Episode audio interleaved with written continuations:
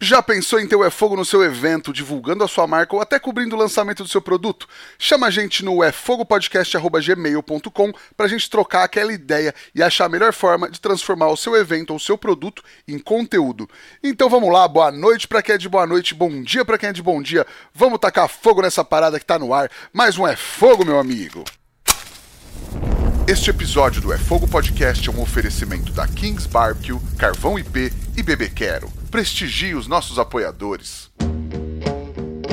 Somos apaixonados pelo fogo, apaixonados pelo desafio de domar o fogo e usá-lo como aliado. Eu sou o Rodrigo Peters e é essa paixão e respeito que trazemos para o É Fogo, um podcast de entrevistas onde o churrasco é tratado como hobby, mercado e paixão. Convidado de hoje já passou aqui pelo podcast há pouco mais de 100 programas pela primeira vez e hoje ele está de volta para a gente bater um papo sobre tudo que rolou na preparação e na execução da tão aguardada Churrascada 2022. Gustavo Botino na área, seja muito bem-vindo mais uma vez ao É Fogo Botino. Fala, Rodrigo. Obrigado, cara. Obrigado por estar tá me trazendo aqui de novo. É um prazer sempre bater um papo contigo, cara. Pá, o prazer é meu, cara. Acho que foi muito legal todo esse todo esse processo da, da churrascada. Eu consegui acompanhar com vocês bastante, assim, e, e ver a execução lá foi foi sensacional, cara. Eu acho que a ideia hoje é a gente bater um, um, um, papo, conversar um pouco sobre como foi, um pouco mais sobre a preparação, sobre a execução, sobre as impressões, as sensações, tudo que a gente sentiu lá nesse dia. Bora lá, bora lá. Bora. Muita emoção, muita emoção para destilar aqui. Com certeza. E aí a gente já conversou bastante, né? Quem não conhece o Botino pode voltar no episódio 18 do podcast lá no começo para saber mais da história dele, do começo da carreira, do começo dos restaurantes, da churrascada, enfim. E hoje nós vamos falar aqui, estamos no fim de agosto de 2022. A gente está começando essa retomada de movimento dos festivais e depois de três anos tivemos uma churrascada novamente, né, cara? Pois é, Pois é, uma, um evento que a gente adiou uma vez, adiou duas vezes, né? E finalmente saiu é, 20 dias atrás. É, a gente não ficou totalmente parado, né? Esses últimos três anos aí, eles foram muito importantes para a gente, é, para a gente churrascada, para a gente marca, né? É, na verdade, acho que nesses últimos três anos é que a gente começou a se perceber assim mais como marca mesmo, porque a gente precisou encontrar uma alternativa para a falta de evento, né? E daí é, é, o Felipe é, Aversa, meu sócio, né? É, faço questão de dizer porque isso é crédito total dele. É, ele começou a, a, a, buscar novos caminhos, né? E assim nasceu a Fazenda Churrascada, assim nasceu o OnlyFans Club da churrascada, né? É, agora ele tem um projeto do Rancho Churrascada, que é um projeto mais ligado à área de hotelaria, né? A Fazenda Churrascada cresceu, né? Já tem uma unidade em, além da unidade de São Paulo, tem uma unidade em BH, perdão, em BH, olha eu, em Brasília, tem uma unidade para abrir em Curitiba. BH é ato falho ou é spoiler? BH é ato falho. BH, uma hora vai acontecer, uma hora vai acontecer porque eu amo o BH, é uma ótima razão para, uma ótima desculpa para ir para lá. Nossa, para mim também, é, viu, cara? É.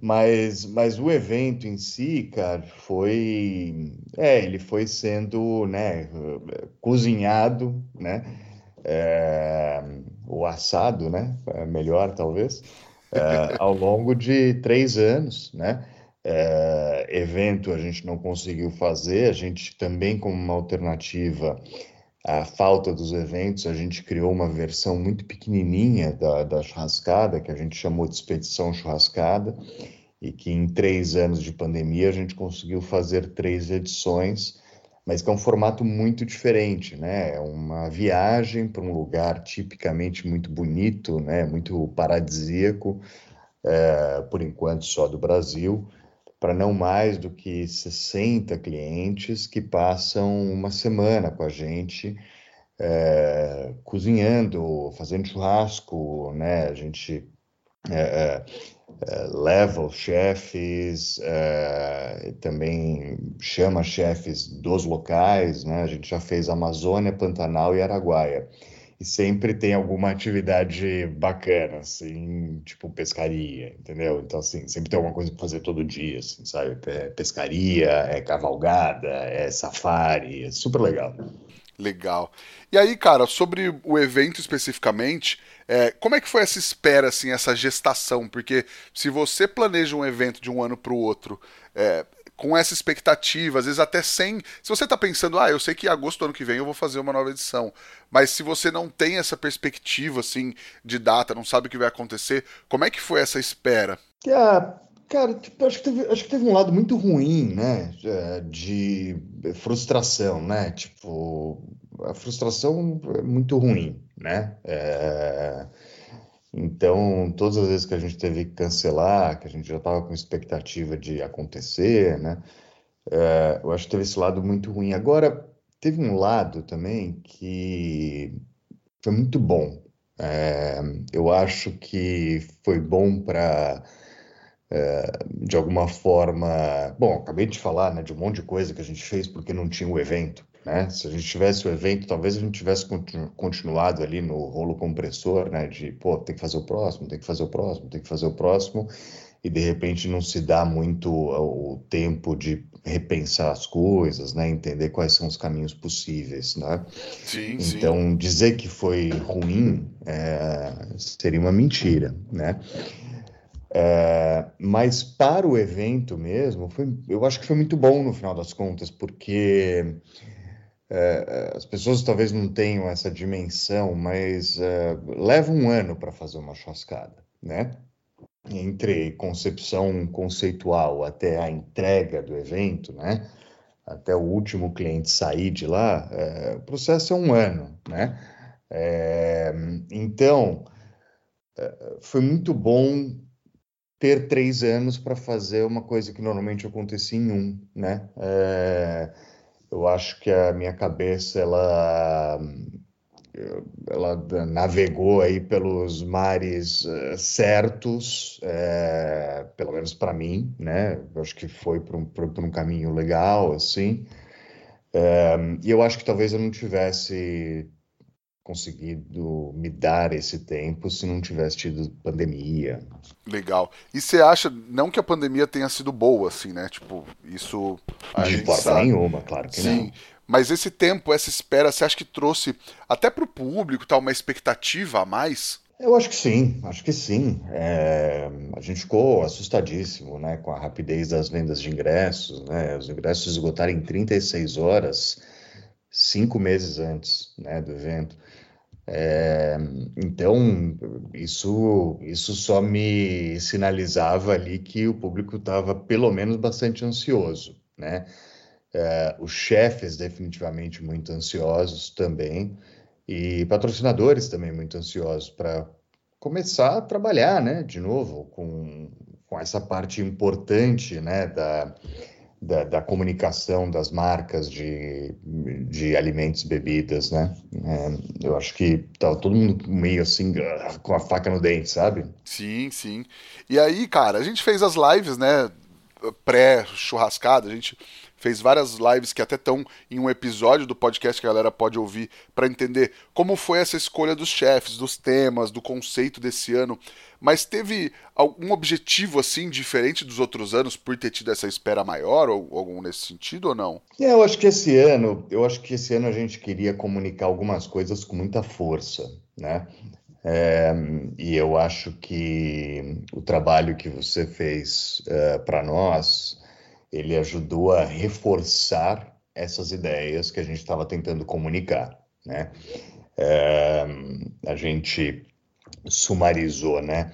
Essa, todas essas ideias em uma frase, né? Que foi o todas as caras e cores do fogo, né? Porque a gente estava tentando justamente transmitir é, a, a necessidade de do, do churrasco brasileiro, da gastronomia do fogo brasileiro, é, abraçar a identidade brasileira ou todas as tantas identidades brasileiras na busca de, de uma identidade própria muito forte, é, principalmente no mundo é, daquilo que no Brasil a gente né, começou a entender como o American Barbecue, né? É, eu acho que eu acho que essas lives que você fez é, e todo o esforço de comunicação que a gente fez também no, né, em redes sociais, etc., ajudou bastante a ajudou bastante a, a reforçar essa ideia, sabe? Então acho que tinha assim, acho, acho que sempre tem uma ideia por trás, mas acho que dessa vez a gente resolveu falar assim, não, tipo, vamos mostrar qual é a ideia, entendeu? Não vamos deixar tão subentendido, é, porque como lá você tem muita referência, muita informação, né, muita coisa acontecendo, e é, a ideia às vezes pode pode pode meio que se diluir, assim, sabe? No meio de tantas situações, todas tantas cozinhas. Sim, e você percebeu que isso fez diferença no, durante o evento, ou conversando com as pessoas, ou com os chefes, não sei? Estamos para ver, cara. Tipo, acho que a gente vai perceber se fez diferença de verdade é, ao longo dos próximos anos. É, tipo, acho que é uma coisa hum, de construção longa, sabe? É, é, eu acho que todo mundo entendeu a mensagem, né? Tipo, estava impressa no evento, naquela parede, uma parede gigante, né? Para quem não teve oportunidade de ir, uma parede de 80 metros de comprimento, que a gente meteu essa, essa frase repetida várias vezes, né? É, pô, a gente, a gente fez uma atualização até do nosso próprio logo para esse evento, né? A gente tem o nosso, nosso, nossa marca, nosso logotipo lá, etc., mas é, para esse logo a gente resolveu, tipo, né, com a mão do Estúdio Vértices, que da Mônica e do Mozart, que é um, puta, uma galera incrível que fez um trabalho artístico maravilhoso em toda, em toda a churrascada para trazer um pouco de um pouco mais talvez a palavra brasilidade talvez seja ruim, mas eu acho que resume um pouco isso que eu estou tentando dizer. Acho que sim, tá meio gasta, mas acho que é a palavra mesmo também. Né? É, é, eu acho que a palavra talvez seja essa mesmo, né? É, mas eu acho que assim, o efeito, o efeito, né, se a gente cria algum efeito, sei lá, né, tipo, o efeito acho que a gente vai vendo ao longo aí dos anos, né? É, eu acho que é, é, isso, assim, tipo, não, não tenho essa resposta para você agora, sabe? Mas acho que eu espero ver um efeito. E, e, acho que assim, quem teve lá ficou impressionado, assim, né? Viu em uma das lives você comentou, né, que tinha aproximadamente 40, não, 800 pessoas envolvidas trabalhando de alguma maneira no evento para 3 mil, 3 mil e poucas pessoas que estavam participando do evento. Então era quase uma pessoa trabalhando para cada quatro, assim, né? Tipo, era muita gente envolvida, né? É, é, é tipo creche. né? Que você tem. você tem uma, uma professora para cada três alunos, para cada quatro alunos. É, é, é, é, isso, cara. Tipo, é um esforço de tanta gente. É, é, é muito bonito de ver, né? É, quando eu falo aqui em 800 pessoas, eu estou falando, é, obviamente, é, de toda a equipe de produção técnica, da equipe de produção gastronômica, né, que liderada pela, pela Nina Guedes, que faz um trabalho incrível. É, é, é depois, obviamente, é, ainda ligada à produção técnica, todo mundo que trabalha ali, tipo, meio que é, tem, tem um monte de gente que trabalha é, e, e, é talvez um pouco da natureza do trabalho, né? Aquele trabalho que não, não precisa ser visto, né? Todo mundo que está tirando lixo, sabe? Ali fazendo meio quieto, e os caras fizeram um trabalho impecável. É, a galera que está garantindo segurança de todo mundo, sabe? O cara que meu, se pendurou ali no poste a 10 metros de altura para puxar um cabo de elétrica, aquela maluquice e, e, e, claro, cara, tipo, todo mundo que faz parte das equipes é, de cozinha, né? É, os chefes, é, as suas equipes e, e, os voluntários, cara. Tipo, a gente tinha né, boa parte desses 800 está colocando a mão na comida, né?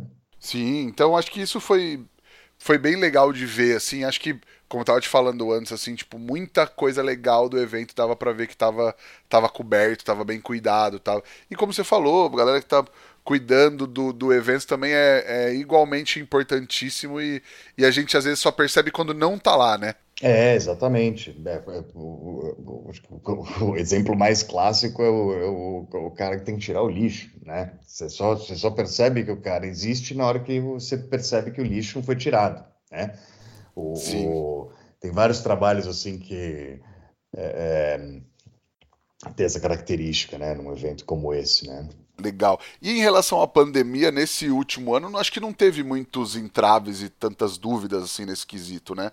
Não teve, não teve. Eu acho que eu acho que o caminho está, está relativamente aberto, né? A gente a gente sempre foi da linha de que tem que seguir todas as determinações uh, uh, as determinações uh, oficiais, né?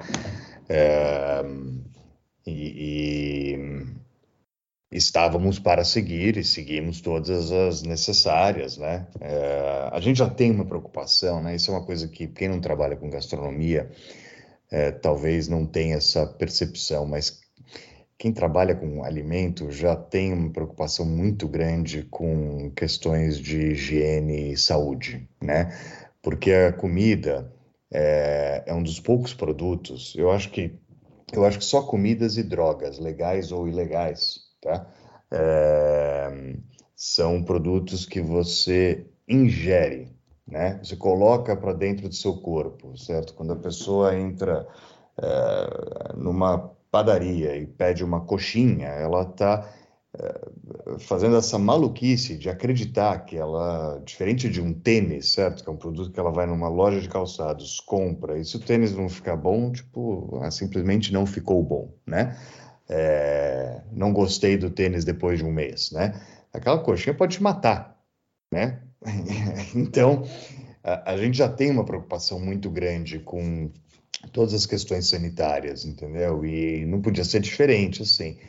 Mas eu acho que foi tudo bem, foi, é, correu tudo tranquilo, assim, tipo, a gente já está já tá operando num nível de normalidade, assim, pós, pós aquela, dizer que a pandemia acabou em agosto de 2022, eu acho errado, eu acho que não acabou, acho que ela ainda continua existindo, né, mas eu acho que como já passou aquela pressão, né, da pandemia, definitivamente passou e acho que a gente já está vivendo num mundo mais dentro de uma normalidade, cara. Sim, sim. Não, legal. E, e assim, pensando no seu trabalho de, de toda a curadoria, todo esse processo do, do evento, o que, que dá mais trabalho assim para você nesse processo todo? sei lá. É, o que, que, dá mais trabalho? Puta, eu não sei, cara. Sabe por que, que eu não sei? Eu não sei te responder também, porque, tipo, para mim isso é um trabalho que me dá muito prazer, cara. Então, é, tem umas coisas que me tiram o sono, né? É, né, as incertezas, eu acho que me tiram o sono, então eu vou é, eu acho que eu trabalho muito na linha de tentar eliminar as incertezas. Assim, quanto mais eu tenho uma grande planilha, é, né, que é a minha planilha de controle do evento inteiro, que é uma linha para cada estação é, e deve ter umas, sem brincadeira, umas 30 colunas, né? Cada coluna para cada estação é, é, um ponto de é, é, atenção, né? E elas, eh, eu começo com essa planilha inteira pintada de vermelho, né? E, e, eu vou mudando essas cores conforme até chegar inteira branca, né? Eh, e eu vou mudando essas cores, né, do vermelho até o branco, uh, conforme eu vou eliminando essas incertezas. Então acho que eu trabalho um pouco assim. Uh, mas assim, tipo, acho que não tem um ponto que é o que me dá mais trabalho, assim, eu acho que, de novo, porque me dá muito prazer, então, assim, aquela percepção de, do, do trabalho que, do trabalho ruim, assim, eu não tenho, senão não tenho com, acho que nada que eu faço, assim, tem algumas coisas que eu gosto menos, né, óbvio, mas É, eu acho que eu acho que é isso, assim, tipo, eliminar as incertezas para mim é uma obsessão, sabe? Tipo, não gosto de chegar no evento com a planilha ainda com os quadradinhos vermelhos, sabe? Uhum. Não, entendi. E aí, passou o evento, é, eu até sempre estou sendo até meio repetitivo de falar que foi incrível, que foi inacreditável de verdade, tudo que a gente viu, tudo que a gente sentiu ali. E eu, tô, eu ando falando que eu ainda não superei a churrascada, eu acho que muita gente ainda não superou. Você, Gustavo, já superou a churrascada 2022? Ah, não, não superei nada, cara. Tipo, eu, eu fiquei meio incomunicável, eu fiquei meio que incomunicável de ressaca durante quase 15 dias. É, literalmente, sim, não querendo falar com ninguém, querendo só processar o que tinha acontecido ali, porque é, é, eu acho que o evento foi muito legal para as 3 mil pessoas que estiveram lá, eu acho que foi muito legal para os chefes eu acho que foi muito legal para os patrocinadores, né, para as marcas que estavam nos apoiando lá. Mas definitivamente foi muito legal para mim, entendeu? Então, é, eu adorei ter feito a Churrascada 22, né? É, e como para mim é um processo muito intenso, né? Que falei um pouco antes aqui, que leva um ano, né? É, a descarga disso tudo ela é muito forte, ela é muito forte, né? É, eu só acho que passa muito rápido, né? Eu acho que podia ser, podia ser, podia ter sempre mais duas horinhas, né? Aquela coisa, mas ao mesmo tempo, é, foi muito legal, cara. Eu, eu, fiquei, eu fiquei bastante satisfeito assim com o resultado e deu para curtir. Nunca trabalhei tanto é, numa churrascada. É, mas foi muito bom, muito bom. E foi incrível, né, ver todo mundo assim, até os gringos impressionados com tudo que estava acontecendo ali. Eu falei que eu conversei com o Tough Stone, e ele falando, puxa, cara, eu tô arrepiado de ver isso aqui. A gente roda eventos no mundo inteiro e não vê nada parecido, assim. E aí tinha gente de, de várias partes do mundo, de várias partes do Brasil, diversas técnicas, diversos cortes, diversos animais, e tudo feito com muita excelência e muita propriedade até, né, de tudo que a gente foi conversando também sobre a galera trazendo trazendo basicamente a sua verdade, a sua raiz ali, né, na maioria das pessoas. É, é eu acho que a comida estava espetacular. É, e, e, não fala aqui para puxar sardinha para o meu lado, certo? Porque tem uma coisa que eu, essa parte eu não faço, certo? Eu não cozinho na churrascada, né? Então, é, é, é, parabéns para os chefes, sabe? A comida estava incrível é, em, em, todos os aspectos, estava interessante, porque ela estava, não só estava muito bem executada, mas tinha muito sabor novo rolando, muito sabor novo rolando, muita textura nova rolando, né? É, muita coisa com, com relação afetiva grande, né? É, sei lá, me ocorre aqui o churrasco de rua do Diego Belda, entendeu? É, tava uma delícia, entendeu? E ele não fugiu, apesar dele ser o chefe que é, incrível, etc. E, e, ele ter feito um preparo super especial para os quatro, quatro petinhos que ele apresentou ali, é, ele não fugiu do, do que deve ser, sabe? Tipo, ele não gourmetizou o negócio, entendeu? É, mas mesmo assim estava um tequinho diferente, entendeu? Um pouquinho elevado, entendeu? É, Sim. E, e, e, o que você falou dos gringos, cara, tipo, realmente ouvi muito isso, assim, né? Que não tem evento igual, não tem evento igual no mundo inteiro, etc. Eu acho que eu acho que tem, tem um pouco de verdade nisso. Eu conheço eventos fora do Brasil e eles não são. Não estou dizendo que a gente é melhor, hein? Não me entendam mal mas é diferente do que eles conhecem, eu acho que sim, somos. E eu acho que um pouco do que eles percebem dessa energia é mais ou menos como a, a, a banda que se apresenta, a banda gringa que se apresenta no Maracanã ou no Morumbi e, e sai do show dizendo: Ah, isso daqui é o melhor show da nossa história, porque as coisas no Brasil elas elas têm esse tempero, né, que a gente não sabe entender direito o que, que é essa baita energia, né, essa vibe, né, que o Brasil tem, que o brasileiro tem, que é maravilhosa e que faz as coisas, pode fazer muita coisa ser muito boa. Né? É uma, é uma, é uma, é uma energia que a gente precisava, às vezes, direcionar melhor, assim, para tantas outras áreas, porque é, é, essa energia do Brasil e do brasileiro ela pode ser muito, muito positiva, sabe? E eu acho que eles captam isso, tipo, como esse ingrediente secreto que ninguém está conseguindo entender por que que tá ali, como que tá ali, entendeu? Que horas colocou no feijão, sabe? Sim, não, concordo. E acho que um pouco disso, acho que você falou em uma das lives também. Acho que talvez por conta disso que vocês não imaginam fazer uma churrascada fora do Brasil, não é isso? É, total. Não tem o menor, não tem o menor interesse. É, é, a gente já fez é, uma, uma pequena edição na Bélgica, também na Irlanda, mas e não abro, não, eu não sou uma pessoa de fechar portas para nada, assim, mas tipo é, é, dizer que eu não tenho interesse é, talvez seja a expressão errada. Eu acho que eu não tenho eu não tenho o menor drive para fazer isso, não tenho, eu não tenho esse estímulo, essa motivação para fazer fora. Se alguém quiser fazer fora, a gente vai considerar, obviamente, né? Mas eu acho que é, igual, igual é no Brasil, é, é, difícil acontecer, sabe? Difícil acontecer. Legal. E como é que foi fazer um evento sem picanha e sem hambúrguer, cara? Pô, hambúrguer, hambúrguer eu já tô acostumado, nunca fiz um evento de hambúrguer.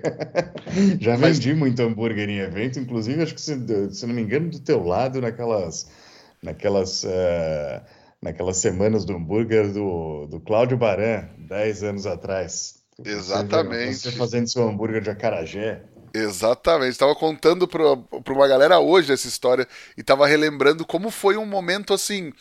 Que, putz, naquele momento foi uma feirinha e tal, mas foi tipo um momento quase histórico, um marco, não o marco, mas um marco do, do hambúrguer em São Paulo e no, no estado, né, cara? Ah, sem dúvida. Foi um momento bem legal ali do, do da cena, da cena comida em, em Sampa, assim, foi bem legal, foi bem Sim, legal. Eu, ado, eu adorava fazer aquilo, cara. Sim, e uma consolidação.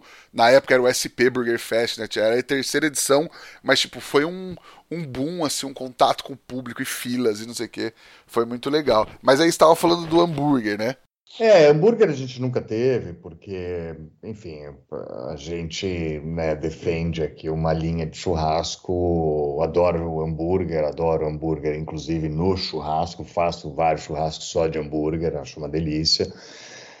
Mas eu acho que a tradição brasileira ela é uma tradição de churrasco mais de corte, né? É, então, é, hambúrguer nunca teve. Agora eu vou te falar que sem picanha foi incrível, porque eu não ouvi ninguém pedindo picanha. Acho que todo mundo já sabia que não ia ter né? Porque a gente já anunciou lá atrás, etc. Né? O line-up estava publicado. Eu a gente a gente vende antes de publicar o line-up, mas a gente sempre publica o line-up com os pratos antes para dar chance do cara vender o ingresso dele caso ele não goste, né? Então, é, é, é, acho que estava todo mundo já ciente né, da gente não ter picanha. Foi uma, foi uma tentativa de mostrar que é possível fazer o churrasco sem picanha na tua casa e é possível também fazer um churrasco sem picanha é, num evento, né? É, é, possível um restaurante viver sem picanha, né? É, e que a picanha, apesar de deliciosa, né? Quem não gosta de picanha, ela ela não é o, o, o, único corte que a gente precisa explorar, né? É, o animal tem tantos outros cortes, né? Então acho que a gente precisa precisa explorar outras formas, né? É, eu não sei se eu te falei, nenhum chefe, inclusive, me questionou porque não ia ter picanha ou se podia trabalhar com picanha. Ninguém pediu. né? Tipo, é, é, um, é um corte que é de muito fácil execução, né? É, e por ser de fácil execução, inclusive, era uma das razões pelas quais eu achava que a gente não precisava ter, né? É uma coisa que o cliente, é, men mesmo aquele cliente com, com, com menos conhecimento, é, do, do, mundo aí dos assados, ele consegue tipicamente executar uma boa picanha em casa, né? Então não fazia muito sentido chamar os nomes que a gente estava chamando, né? Gente com uma habilidade técnica e com um potencial criativo incrível para fazer né, né, esse corte que eventualmente em casa já se faz muito bem, etc. Não estou dizendo que nunca vai ter de novo, entendeu? Mas acho que foi, acho que foi legal fazer sem, né? e, é, e explorar todos os outros todos os outros cortes. Sim, e eu acho que também a galera que, que foi convidada para assar e tal, acho que também abraça esse desafio de, de se desafiar mesmo, de tentar fazer alguma coisa, não que não está acostumada, mas que de repente é um pouco mais ousado e, e apresentar uma coisa diferente e testar uma coisa diferente, ou trabalhar com um ingrediente diferente. Acho que isso acontece também na churrascada, né? Total, total. É, o, o, o... curioso, né? A gente tá falando de picanha. Picanha, talvez quem pudesse ter me pedido picanha eram os gringos, sabe? Ah, a gente tá indo pro Brasil, eu quero trabalhar com picanha, sabe? Tipo, é... porque é um corte, né? Que tem umas características, ele é bem ligado ao Brasil, né? É, dizer que é um corte brasileiro não é verdade, mas ele é um corte bastante ligado às nossas tradições, né? Sim. E é o corte que e é o corte brasileiro que voou para o mundo, né? Perdão, o corte que é ligado às nossas tradições e que voou para o mundo com nome brasileiro, né? Tipo, você compra picanha uh, por aí afora como picanha, né? Uh, então, é isso. Eu acho que tinha muita, tinha muita gente de muita qualidade técnica para explorar tantas outras coisas, né? É, sei lá, o Nico Reynolds, que é esse cara que é né, jamaicano barra irlandês, ou irlandês barra jamaicano, ele estava fazendo filé de acém, cara, chuck roll, né? É, então, é o miolo, né? Miolo de acém, né? É, é incrível, entendeu? Tipo, é um corte lá da frente, né? Então, tava, foi um dos pratos que eu ouvi falar muito, assim, por exemplo. Sim, não, e tava com um tempero incrível, assim. A carne tava com um sabor inacreditável. E, cara, é muita sacanagem eu te perguntar o que você mais gostou de comer, assim? É muito sacanagem ou não? Cara, você pode me perguntar para quem eu torço, você pode me perguntar para quem eu voto, você pode me perguntar qual é a minha religião, mas perguntar qual foi o que eu mais gostei, eu vou te dizer que eu não sei.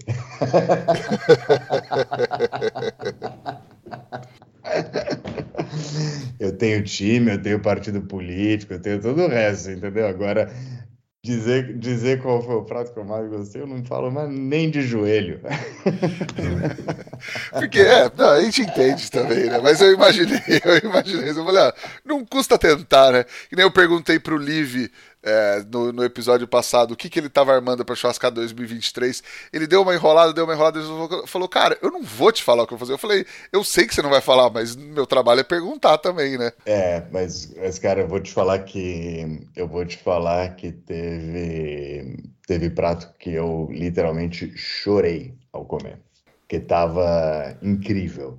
Não tô, não tô usando aqui, não é força de expressão literalmente, tipo, me emocionei a dar, a dar a primeira mordida, sabe? Legal. E é legal quando a comida faz isso com a gente, né? É, é, e não é muitas vezes, né? Tipo, eu acho que não é, né? Comigo, pelo menos, não é. Tipo, mas é, é super legal. Super legal, cara. Sim. E você acha que. Você vê que a churrascada trouxe alguma coisa de novo nessa edição? Porra, acho que muita, cara. É, pelo menos, pelo menos para nós, pra, pelo menos para o nosso universo, né? É, não sei, a tua pergunta é um pouquinho ampla, assim, tipo, não quero parecer que arrogante de forma nenhuma, entendeu? Tipo, eu acho que ela trouxe alguma coisa de novo para nós, né?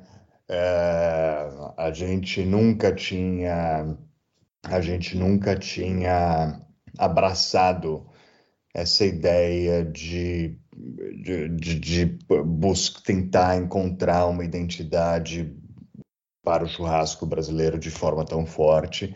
E eu acho que a gente direcionou toda a energia, né, canalizou toda a energia para isso, e isso eh, se traduziu ali na multiplicidade de sabores que as pessoas uh, colocaram na boca, né? Foi o cansanção da, das horas santos, foi o brisket com jambu e tucupi do, do Tatá e do Valtão, né? É, foi, obviamente, é, o, o, Playboy com a carne de fumeiro, é, o Fabrício com o Sarrabulho, é, tinha um monte de nome diferente, assim, sabe? nas placas, assim, super legal, né? O Maico com o Pirarucu. Então, eu acho que muita coisa, eu acho que sim, acho que teve muita coisa diferente. Teve uma pessoa que uma, o, o, Playboy ele serviu a, a, carne de fumeiro com farinha de copioba, que é a farinha de mandioca do recôncavo baiano, né? É, com formigas. Né? E a gente teve um comentário em redes sociais: ah, talvez vocês possam não colocar o prato com, com insetos. Eu falei assim: não, é justamente isso que a gente quer fazer. A gente quer mostrar para vocês que, tipo, é, tinha formiga no prato e era para comer a formiga, né? É, e, e, porque isso faz parte dessa identidade brasileira, né? É, não faz parte, talvez, de uma identidade é, brasileira de um grande centro urbano do sul do país, entendeu? Mas come-se formiga é, em muitas áreas, em, em, muitas áreas do Brasil, né? E eu acho que é importante a gente mostrar isso. Eu acho que é importante a gente provar. Eu acho que é importante, é, é, gostando, é, começar a, olhar para isso como ingrediente, sabe? Sim, não, com certeza, cara. E até eu conversando com a Zora, que a gente gravou também há, há uns dois episódios atrás, e ela tava falando da, das punks, né? Eu tinha conversado com ela no evento, e depois a gente continuou essa conversa no, na, no podcast, que ela falou isso, por exemplo, o cansanção provavelmente é considerado uma punk, uma, uma, uma planta alimentícia não convencional. Ela falou, não convencional para quem? Tipo, aqui a gente come pra caramba. E aí eu fiquei pensando, tipo, pra mim talvez seja que eu nunca tinha ouvido falar. Mas, tipo, é muito convencional para muita gente, né? É, punk é um termo puramente acadêmico, né, cara? É, não, é, não é convencional para academia. É, é, é, e, e eu acho que também aí tem uma tem uma convenção de indústria também, né? É, também não, talvez não seja convencional para a indústria também, né? E daí Sim. eu acho que eu, a palavra punk ela faz sentido porque ela chama atenção, ela chama atenção para isso, né? É, é, o, o 80% dos vegetais que a gente consome vem de 10 espécies vegetais. Tá? É, então, estou falando aqui do tomate, da batata, da cenoura, né? essas coisas que estão ali na, na, na, na, ilha central do supermercado, né? É, na área ali de hortifrutis. Né? É, ou seja, no, todo, todas as outras variedades estão naqueles 20% só que sobraram. Né? É, e isso é assim simplesmente porque foi uma decisão de indústria. Né? É, desde a da produção no campo, né, até, até o consumidor, né? E eu acho que é legal quando a gente, a gente consegue encontrar um termo que, de novo, né, canaliza essa, o pensamento para para você refletir um pouco por que, que você não tem mais coisa, né? Por que, que, você, por que, que a gente só consome arroz branco, né? Se tem uma variedade de arrozes incrível, né? É, só para citar como um exemplo, né? Por que que, por que, que no, uh, no Brasil, uh, com a variedade de bananas, por exemplo, que a gente tem, uh, a gente só encontra uma ou duas espécies no supermercado, né? Porque né, a indústria ela foi direcionando para aqueles produtos que têm mais produtividade, né, que você consegue produzir em menos tempo a maior quantidade possível a um custo mais baixo. Né? Mas, uh, e tá tudo bem que seja assim, desde que a gente entenda que a gente deixou um monte de coisa, um monte de coisa para fora nesse processo, né? Uh, de novo, acho que a gente tem que tomar as decisões sabendo das decisões que a gente tomar. E muita gente, muitas vezes as pessoas nem sabem que, que esse processo foi assim, né? Sim. Eu acho legal chamar atenção, mas ela está cobertíssima de razão, né? Ela fala assim, é, é não é convencional para quem, entendeu? É, porque para mim é convencionalíssimo, né? Tipo, o sinal cresce aqui em casa, ela fala, né? Sim, da, da cerca da casa dela. Né? E foi incrível poder provar um negócio e o sarrabulho e tantas outras coisas que às vezes ou eu nunca tinha ouvido falar ou nunca tinha tido a oportunidade de provar, por exemplo. Então acho que foi incrível nesse sentido. E aí, cara, você até falou de, de não ter uma, uma arrogância assim, do evento, mas assim, já voltaram alguns eventos, né? Vários estão voltando agora entre aspas, pós-pandemia, mas você acha que faltava a churrascada que meio que começou esse movimento para fincar a estaca desse retorno, assim mesmo? Talvez, talvez, é, sim, sei lá. É, de novo, que tipo, eu, eu sou super cuidadoso com algumas coisas, assim, tipo, eu não não acho que não acho que a gente não quero me colocar aqui numa posição de sabe de alguma forma parecer ser um negócio fundamental para todo o resto acontecer não de forma nenhuma né é, eu acho que as coisas os eventos já estão acontecendo entendeu já quando a gente lançou a churrascada já tinha tido o Midstock antes que é um evento super bacana também é, o Bárbaros já estava marcado, acontece daqui a algum tempo. É, enfim, as coisas estão. O Fuegos em BH vai acontecer daqui a pouco, sabe? É, eu acho que eu acho que não, não precisava da gente de forma nenhuma, de forma nenhuma. As coisas iam acontecer naturalmente, porque essa vibe, ninguém aguenta ficar sem churrasco, cara. é, ninguém aguenta ficar sem churrasco, então não, ninguém precisa de churrascada, entendeu? É, melhor, se, melhor se quiserem, mas se dizer que precisa, isso é um exagero, entendeu? Legal. Se você curte quer investir em defumação, se prepara e anota na agenda que nos dias 30 de setembro e 1 de outubro de 2022 vai rolar mais uma edição do curso profissional da Kings Barbecue, que é o curso mais completo de American Barbecue do Brasil e rola em Itapetininga. São dois dias de muito conhecimento, muita prática, todo mundo metendo a mão na massa e aprendendo com quem manja de verdade do assunto. E já garante a sua vaga, porque elas esgotam muito rápido. E aí, com é, enfim, esse, esse tempo todo seu em casa e tudo mais, você tem o Soil, seu restaurante, é, seu café vegano aí na Holanda. Você trouxe alguma coisa do Soil, dessa vibe do Soil, através de alguém para churrascada ou de alguma ideia ou alguma coisa assim? Hum, é, trouxe, trouxe. É, eu trouxe pela segunda vez essa, nessa edição é, o Neil Rankin, que o Neil ele é um chefe que eu conheço já há muito tempo, ele é um chefe da carne, tá? Ele fez uma história dele, ele é autor de livros, trabalhou na. Ele, ele, ele durante algum tempo ele foi o rei da carne em Londres, tá? no momento que carne estava em bastante, bastante em evidência. Tá? Foi, foi ali o momento em que o, o Pit Kill apareceu com um restaurante de porco um, super celebrado, o momento que o Hawksmoor, que é um, é um, é um restaurante lá do, do Richard Turner, do Mitopia, uh, começou a expandir, né? São umas steakhouses lindíssimas, etc. É, nesse, então, nesse, nessa história toda, ele estava super em evidência. Depois, ele abriu Temper, é, que chegou a ter três unidades, etc. E o Neil, é, assim como eu, ele começou a, né, a questionar a necessidade de ter carne no prato todo dia para comer de forma nutritiva e gostosa, né? E ele começou a explorar muito o mundo vegetal, que é um pouco o que eu estou fazendo aqui, né? É, é, é, eu digo e redigo, certo? Que tipo, não tenho nada contra o consumo de carne, tenho, eu tenho tudo contra o consumo de carne ruim, né?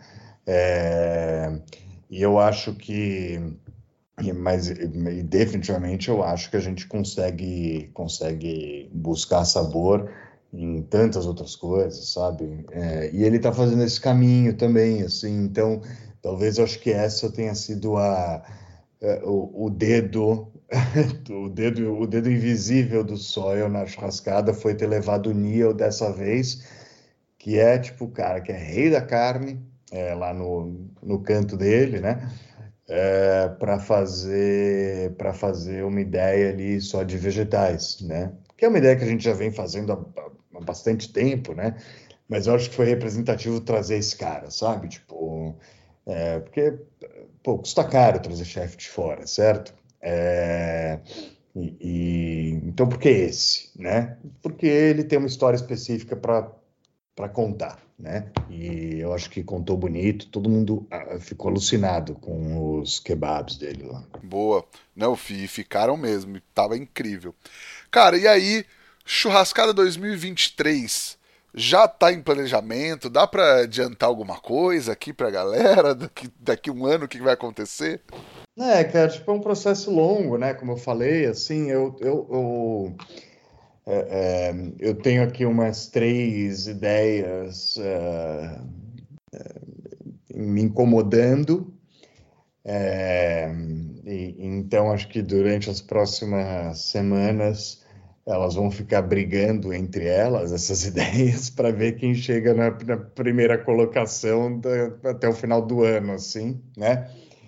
É, para daí começar, né, com o conceito formado, começar a, a buscar a buscar a buscar né, os chefes para executarem, né, etc. Então, não tenho ainda, tipo, não dá para dividir nada ainda, porque está tudo muito. Já está, obviamente, encaminhado, mas estaria muito cru, entendeu? Para dividir qualquer coisa. Qualquer coisa aqui seria, seria um exagero é, falar. É, mas, assim, eu, eu, eu, eu tenho certeza que, como sempre, a gente vai querer querer contar uma história, né, junto com junto com a comida. Boa, e esse processo inicial assim é, é mais solitário assim? É, é, ela é, de novo, acho que a, gastronomia, né, é sempre um processo coletivo, nunca é totalmente solitário, mas é, é, eu acho que é um processo mais de reflexão, né, e absorção de muita informação, assim, para para entender para onde a gente tem que ir, sabe? É, então, é mais, mais quieto, mais quieto. Legal, mas acho que vai ter que. Bom, enfim, não que, não que não seja, mas acho que vai ter que ser um negócio incrível, igualmente incrível para manter o nível ali que vocês setaram a, a barra numa, numa altura legal para passar, né? É, assim que é bom, né, cara? Assim que é bom, pô. Então, senão a gente fica, fica parado, né? Fica ali meio, meio sem graça, né, cara? Tem que, acho que a gente tem que se desafiar sempre, né, cara? Então é só, é só a boa notícia. e acho que vai bem disso também, né? Da, da, da, vibe de vocês de quererem fazer um negócio desafiador, de passar para os chefs que também querem fazer alguma coisa desafiadora. E acho que isso, esses, essa sequência de desafios e de competências vai chegando no público de uma maneira que todo mundo consegue reconhecer e entender as histórias e, e ver o quanto tudo tá legal, né? É, o difícil, né? O. A palavra difícil, cara, ela, ela sempre me incomodou um pouco, porque você, acho que você até perguntou, né? Agora, qual que parte que é mais difícil, né? Tipo, é, é, eu, eu, lembro quando a gente fazia grupo na faculdade, né? E tinha que escolher ali um caminho, né? Do trabalho em grupo, etc. Eu ouvia muito isso. Ah, vamos por esse caminho porque é mais fácil, né? É, e aquilo sempre me incomodou, porque a palavra difícil, tipo, ela, ela é mais legal, né? Tipo, você vai ter mais desafios, você vai aprender mais, você vai, certo? Você, você vai conquistar coisas melhores se for fizer o difícil, né? Porque o fácil todo mundo tá, fácil tá mais, mais ao acesso de todo mundo, né? É, então acho que às, às, vezes tem que optar realmente por caminho, pelo caminho mais fácil, mas uh, o caminho difícil é normalmente ele é mais legal, né? É, então, sabe, tipo, você faz uma viagem para um lugar incrível, certo? Tipo, normalmente não é aquela mesma viagem que você faz no teu final de semana de sempre, certo? A meia hora, 40 minutos da tua casa, né? É... Então, vamos embora, cara. Tipo, abraçar o difícil, né?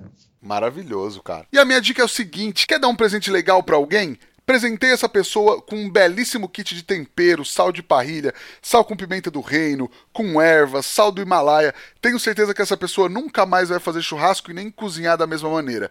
E kit de tempero para presente é só um dos itens que você encontra na lojabebequero.com.br. Entra lá que tem de tudo pro seu churrasco.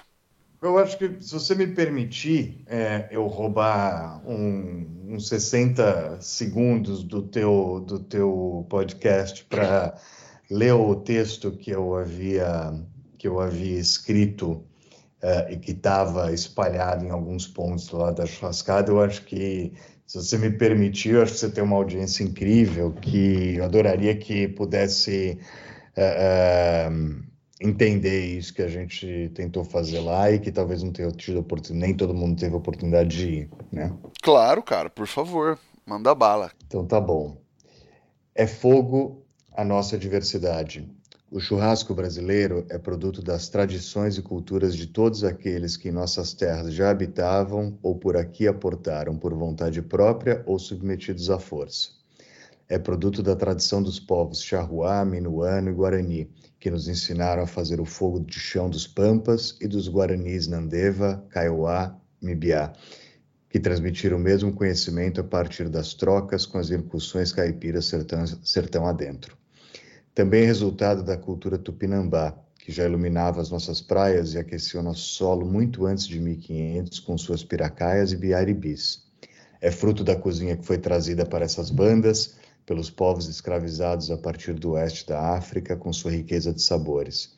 Cozinha que, ao se encontrar com esse fogo indígena, daria luz à cultura do moquém que se mantém viva no recôncavo baiano e na Amazônia. O mesmo fogo que conecta e traduz a resiliência da nação iorubá em nossas terras, no Caribe e nos Estados Unidos. Finalmente, também é produto das correntes migratórias das eras moderna e contemporânea, vindas da Europa, do Oriente Médio, do Extremo Oriente e de tantos rincões latino-americanos. E mais recentemente, da tradição do American Barbecue, que por um capricho da história da gastronomia tem sua origem no Barabicu, dos Taino, nas Antilhas, mas cuja ascendência pode ser traçada aos povos de língua aruac da Amazônia Central. E essa diversidade que faz da arte de assar sobre o fogo vivo uma celebração da identidade verdadeiramente brasileira é essa diversidade que procuramos mostrar na Churrascada 2022. Múltiplas influências, múltiplos sabores e diversos protagonistas valorizando nossas tradições mais originais, mesmo que, para isso, tenhamos que transgredi-las. Todas as caras e cores do fogo. Sensacional, todo mundo aplaudindo em casa agora. E mas acho que isso resumiu bem e, e e mostrou muito bem o que o que foi o conceito e isso foi entregue também lá, né, cara? Também acho que isso foi legal de, de ver que foi um conceito muito legal, muito bem elaborado e tudo mais, mas foi entregue também, né? Não foi um conceito vazio, esvaziado no evento, né? Não, de forma nenhuma, foi entregue. E foi entregue na, na comida, né, cara? É, a comida estava mostrando tudo isso aqui tudo isso aqui que eu fiz, que eu escrevi aqui, certo? É, por sinal, parênteses, com, com uma assessoria técnica do Edvaldo Caribé, né? Sim. que é um cara incrível também. Sou fã é um cara incrível também. também. Sou super fã. Mas eu acho que as pessoas viram, acho que assim, quem, quem, quem foi viu, né? É, e eu espero que e você estava me perguntando há pouco aí de resultado, né? Eu espero que quem não foi consiga ver é, isso se refletindo é, é, por aí, né? Maravilhoso, cara. Botino, quem quiser continuar acompanhando o seu trabalho, churrascada, soil, tudo mais, até o ano que vem, até a próxima churrascada, por onde te procura se ainda não segue vocês? É, cara, uh, o, a churrascada é arroba churrascada, é, ali tem links para todos os outros arrobas. e, e o Soil, que é meu projeto aqui da meu projeto na Holanda, é, que está indo para a segunda unidade agora, é soil.vegancafé. Legal. E fala o teu também, né, para galera te seguir lá. O meu é arroba Botino. Não sei se eu tenho nada de interesse do público. Maravilhoso. Maravilhoso. Falar pra galera seguir a gente também no arroba efogopod, no meu que é o arroba Rodrigo Peters underline, e entrar no nosso grupo do Telegram lá no t.me barra efogo, que sempre tem conteúdos especiais, conteúdos exclusivos, galera trocando várias ideias lá, gente do Brasil, do mundo inteiro. O papo tá muito legal lá. Botino, brigadão, cara. Um, um prazer conversar contigo, reviver um pouquinho do que foi mais uma vez a churrascada desse ano. Que mais uma vez eu te agradeço também a oportunidade de poder estar tá lá com vocês e trabalhar e ajudar a contar um pouco dessas histórias e ajudar a levar um pouco desse, desse conceito para a galera que estava prestes a ir pro evento ou que acompanhou pelas redes sociais e tudo mais. Então foi um prazer acompanhar tudo isso de perto, cara. E, e tá aqui também revivendo um pouco disso e trazendo mais um pouco dessa impressão sua e desse, desse raio-x da tua cabeça pra galera ter um pouco mais da ideia como ela funciona. Obrigadão mesmo, cara. Legal, cara. Obrigado pelo papo, é... obrigado pelo espaço. É super prazeroso é, é, bater esse papo contigo e espero que as pessoas tenham gostado aí. Vamos para a churrascada 23. Estamos no aguardo de spoilers. Vou cobrar em breve. Valeu. Fechado, cara. Obrigadão mesmo. Queria agradecer, como sempre, a Kings Barbecue, Carvão IP e Bebê Quero pela parceria e a você que nos ouve aí toda semana, semana após semana, no carro, na, no trânsito, no fone. Semana que vem tem mais. Valeu, tchau!